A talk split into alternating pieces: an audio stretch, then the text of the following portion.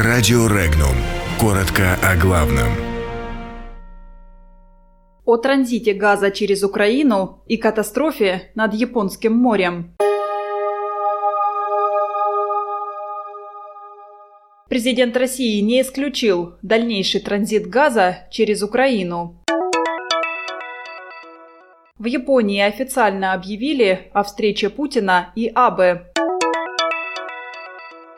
США хотят блокировать компании Китая. В Чечне списана задолженность за газ. Два Су-34 столкнулись на Дальнем Востоке. С учетом растущего объема поставок газа в Европу, Россия способна загрузить не только обе ветки газопроводов «Северный поток-2» и «Турецкий поток», но и оставить транзит газа через Украину, заявил президент России Владимир Путин на выступлении после встречи с президентом Сербии. Путин также отметил, что Россия готова рассматривать и реализовывать проекты продолжения газопровода «Турецкий поток» в заинтересованные страны Европы.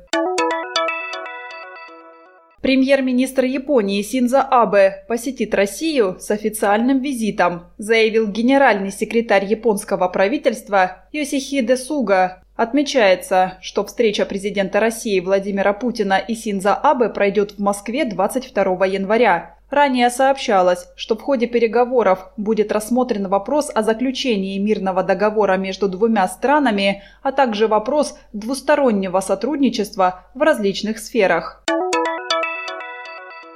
Китай выразил жесткое недовольство в связи с давлением США на его IT-компании вроде Huawei и прочих. Пресс-секретарь МИД Китая Хуа Чунин указала на очевидность того, что истинные намерения американской стороны использовать все возможности госаппарата для того, чтобы сдержать и блокировать деятельность китайских компаний сферы высоких технологий. Безнадежная к взысканию задолженность населения за газ в размере 9 миллиардов рублей будет списана по решению заводского районного суда Грозного, сообщили в пресс-службе прокуратуры Чечни. Решение принято на заседании заводского районного суда Грозного, который рассмотрел исковое заявление прокуратуры «Газпром Межрегионгаз Грозный».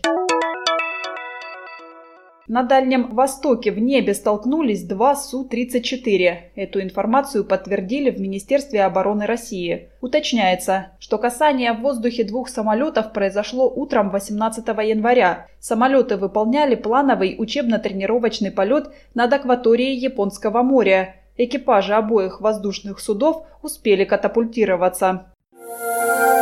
Подробности читайте на сайте Regnum.ru.